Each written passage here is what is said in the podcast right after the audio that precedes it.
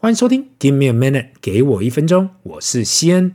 不管你是在通勤中，你是在上班中，不管你现在在干嘛，都感谢你的收听。如果你觉得这个 podcast 你很喜欢，麻烦推荐给你周遭的人。毕竟好东西要跟好朋友分享，不是吗？大家早安，今天又到了台湾的补班日，希望今天有需要补班的大家一切都好。如果不太了解台湾的补班日跟补课日是什么，请回去听二月四号的 episode 一二二跟二月十八号的 episode 一二八，那里面呢有对台湾这个特殊的补班补课日有解说。因为实在有啊，台在这个国外的听众啊，或不是台湾人的听众问过这件事情，就说：哎，台湾为什么会有这种特殊的补班补课日啊？如果你今天呐、是在还在办公室里头奋斗的人，没有关系啦，我也是一样。那我也知道很多人在今在今天呢，趁小朋友去上学，请假跑出去玩晃一天的，那也没有关系，毕竟补班日嘛，想做什么都可以，只要把自己的事情做好就好。小朋友这一个礼拜一开始的时候就问过我啊，诶，爸爸，你会不会趁我们礼拜六要去补课的时候请假出去玩呢？嘿，不好意思哦，老爸还有很多事情要处理，不太可能补班日跑掉。现在的小朋友脑筋呢都非常好，没事就会想到自己的爸爸妈妈会不会趁我们不在的时候人就跑掉了，是不是趁我们在睡觉的时候跑出去，或是怎么样怎么样？应该是现在的资讯很发达，所以才比较了解不同的事。有时候我们说啦，现在小朋友比较懂事，更应该说是现在的资讯太发达了，要了解很多不同的事情很容易。过去呢，这个礼拜不管是美国 Fed 最后升息了一码。还是台湾央行在众人惊讶下升息了半码，大家都已经可以接受这个事实。毕竟过去一年，全世界暴力升息下，看起来已经慢慢来到一个尾声。更多人问我，哎，是不是准备要降息了？毕竟美国升息的程度已经开始下降，下一次如果没有再升息的话啊，可能就会告一段落。至于台湾这边呢，过去本来就没有升息的那么激烈，过去一年升息了三码，跟欧美国家比起来，真的是小巫见大巫。如果真的要去检视台湾央行为什么会在大家没预料的情况下升息，我认为台湾实质的通货膨胀比想象的还要严重，特别是看到政府要放手让台电在下个月调升电价。目前台湾这个市场，汽油跟电价都是因为政府补助，所以才没有出现飙涨。那这些民生必需品其实跟 CPI 有很大的关联性。这次升息可以看得出来，物价指数已经挡不住了。如果政府要继续用补助跟低利策略政策啦来刺激经济，未来很可能出现可怕的通膨效应。这一点，如果是住在台湾的听众，更应该要准备好，未来的物价应该会补涨。如果还没补涨完的话啦，今天呢，我趁周末这一集呢。那个也很多人来问过我有关相关的这件事情，那就是过去一年我很多次提到所谓的资产配置到底是什么。我相信很多人过去都有听过所谓的 asset allocation 资产配置这个观念，但是到底概念是什么？还有就是我们怎么样可以利用这样的一个观念呢、去更好的设计适合我们自己的投资组合？在投资中呢，资产配置是一个很重要的观念，它涉及到如何将自己的资金分配到不同的资产类别中，以达到。风险控制跟资产回报最大化，过去的研究啊都已经证明过了。其实好的资产配置已经决定你百分之九十 percent 的报酬率，剩下的十 percent 来自于你要投资个什么跟哪时候投资。因此，如果先把想要配置在哪些资产里面决定好，那剩下的就是看这些细节。在这里，我们谈到的资产配置不仅仅有股票，有债券、现金、房地产、黄金、保险。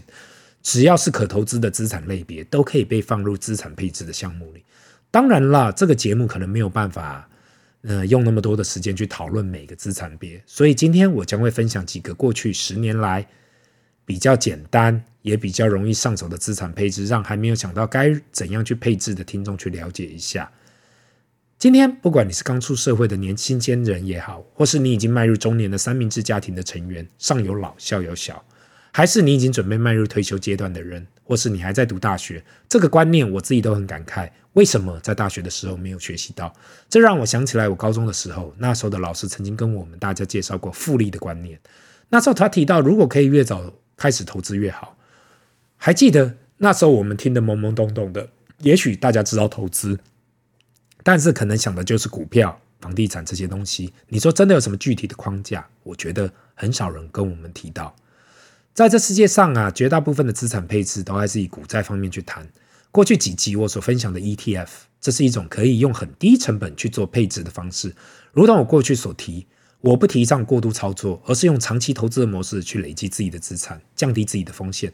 不要因为市场的情绪来去做买卖。相信很多人都有听过散户学，那就是追高被套牢，等到被杀下来又认赔出场。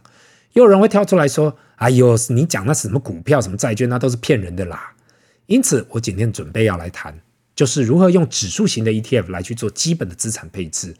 那首先，我从第一个配置方式开始说起，这应该是世界上最常被提到的方式吧？那就是八十 percent 股票，二十 percent 债券，就是所谓的八十二十配。其实这是一个很基本的配置，也是一个很懒人的配置。你如果啦，你手上有一百元可以去做投资，在这个基础下，就是把八十元配置到股票类的资产里。剩下的二十元就放到债券型的配置。那如何使用指数 ETF 去做这样的配置呢？如果你是喜欢那种台湾投资台湾市场的听众啊，或是比较独爱、钟爱台湾本地市场，我觉得至少可以看到就是自己的投资的人啦。那可以利用零零五零或是零零六二零八当成股票的配置，至少涵盖了台湾七十 percent 以上的上市市值。至于债券的部分呢，因为台湾没有本土的债券的 ETF，所以可以利用海外债的 ETF。例如我过去有介绍过的零零七七二 B 中信高评级公司债、零零七六一 B 国泰 A 级公司债跟零零七五一 B 元大 AAA 之 A 级公司债。对于海外债没有那么大的信心的人呢，也可以把那剩下来的二十 percent 用台币或是美金定存去做配置，等于就是把八十 percent 的资产铺险，剩下来的就是当保守的配置。有时候不要小看这样。在去年呐、股债双跌的时候啊，放定存不代表是差的哦。因为当去在去年的环境里，定存也做到了避险的效果。如果认为台湾这个市场啊，单单配置台湾这个市场实在是不够广，因为单单放在台湾还是有风险。可以利用过去所提到的 VTI 全美国市场，或是更进一步的 VT 全世界市场的配置去来去配，这样的配置可以给你分散到全世界的资本市场。那对于债券这一块呢，可以用 AGG。或 BND 所谓的全美市场债券，或是 BNDW 这样的全世界债权配置来去规划。那如果碰到比较保守的投资者，也可以尝试先使用六十 percent 股票，四十 percent 债券或现金。很多时候不要小看这样的六十四十配置，其实在这世界上很多法人也是使用六十四十的股债配。另外再分享一种配置方式哦，是由美国财经作家 Paul Farrow 所推广的，二年级学生都可以。做的投资配置，其实我们家的弟弟现在就是二年级。当然，对于二年级的小朋友，他对于经济学啦，或是财报啦，都还不懂。这种资产配置方式实在太简单了，所以才取名为 Second Grader Starter Portfolio，而且也是使用我过去有提到的指数型的 ETF。在这个配置里面呢，六十 percent 是美国的 VTI，六十 percent 哦，有六成是放在美国的 VTI，三十 percent 是放在美国以外的 VEU，就是非美国的这个股票指数资产。那剩下来的呢，十 percent 放到 BND 这个全债券的 ETF 里面。这个资产配置过去十年的报酬率啊，到今天为止啊，是年化报酬率八点二八 percent。嘿，你要想想看嘛，这十年来你只要放到把这个资金配置起来，每年再平衡呐、啊。这十年就是会有这样的年化报酬率，很多人都会问我：“哎，你每次讲的那么简单，有没有真的这么简单呢？如果这么简单，那为什么台湾储蓄险卖的吓吓叫？这种十年年化报酬率还不到两 percent 的东西，卖的比你这种资产配置还要好？特别是很多听众会说啦，我的理专或是保险业务员都说，我们这种储蓄险是这种类定存的，又。而且报酬率又比那个定存还要高，这是一种很好的存钱方式。对我来讲啦，我不会说那个对哪个错，重点还是回归到配置。至于原本提到的八十二十的配置方式，过去十年也是有九点四八 percent。我希望大家听好，如果你是配置八十二十。这是八十 percent 股票跟二十 percent 债券的话，过去十年年化报酬率有九点四八，是的，就是那么的简单。这样的一个配置，你不用去担心到底政府要不要升息，未来的失业率会有多惨，或是每一季、每一年要去看不同公司的财务报表。你唯一需要做的就是把你的资产配置好，剩下来就是每一年选个固定的时间，把这资产配置再平衡。